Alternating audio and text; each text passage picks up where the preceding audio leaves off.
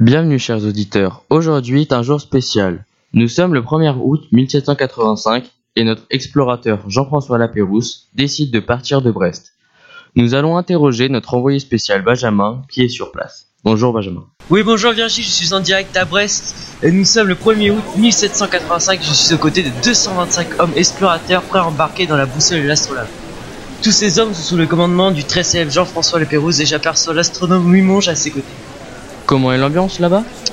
Il y a beaucoup d'agitation autour de moi, l'ambiance est très positive, les Brestois sont fiers de tous les voir partir pour ce long voyage. Mais dites-nous Benjamin, qui commande ces hommes?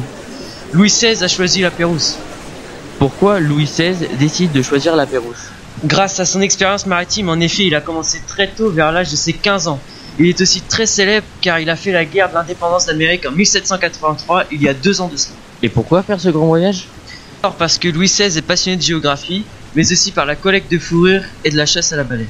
Merci Benjamin pour ces informations. Voici comment aurait pu être une émission du 1er août 1785. Nous allons faire un bond de 200 ans pour aller demander des informations à notre historien, Monsieur Drouin. Bonjour Monsieur Drouin. Bonjour Virgile. Commençons d'abord, qui est le comte de la Pérouse? Alors Jean-François Gallo, dit comte de la Pérouse, est né en 1741 et mort en 1788. Il était explorateur. Qu'a-t-il découvert lors de ses expéditions? Alors en août 1785, il a découvert l'arch- l'archipel de Madère et Tenerife, où 21 marins meurent dans le naufrage de deux chaloupes. Que s'est-il passé en 1787 En octobre de cette même année, il a découvert l'île de Trinité en Amérique du Sud et en novembre l'île de de Santa Catarina au sud du Brésil. En 1786, ils ont franchi le Cap Horn et les îles Mariannes. Mais en cette année, 6 officiers et 15 marins soldats ont péri au bord de la baie Litoya en Alaska. Que s'est-il passé en 1787 au bord de la Chine? Alors en 1787, ils ont exploré la Chine, les Philippines, la Corée et la Tartarie, où 9 personnes sont mortes, sur l'astrolabe et 4 sur la boussole.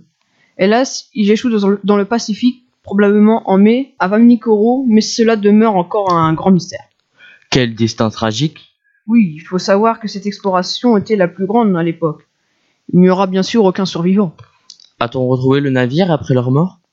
Alors depuis les années 1980, sept expéditions de fouilles ont eu lieu. Les recherches à Vanikoro ont permis de découvrir de grandes quantités d'objets, comme l'encre d'un des deux navires.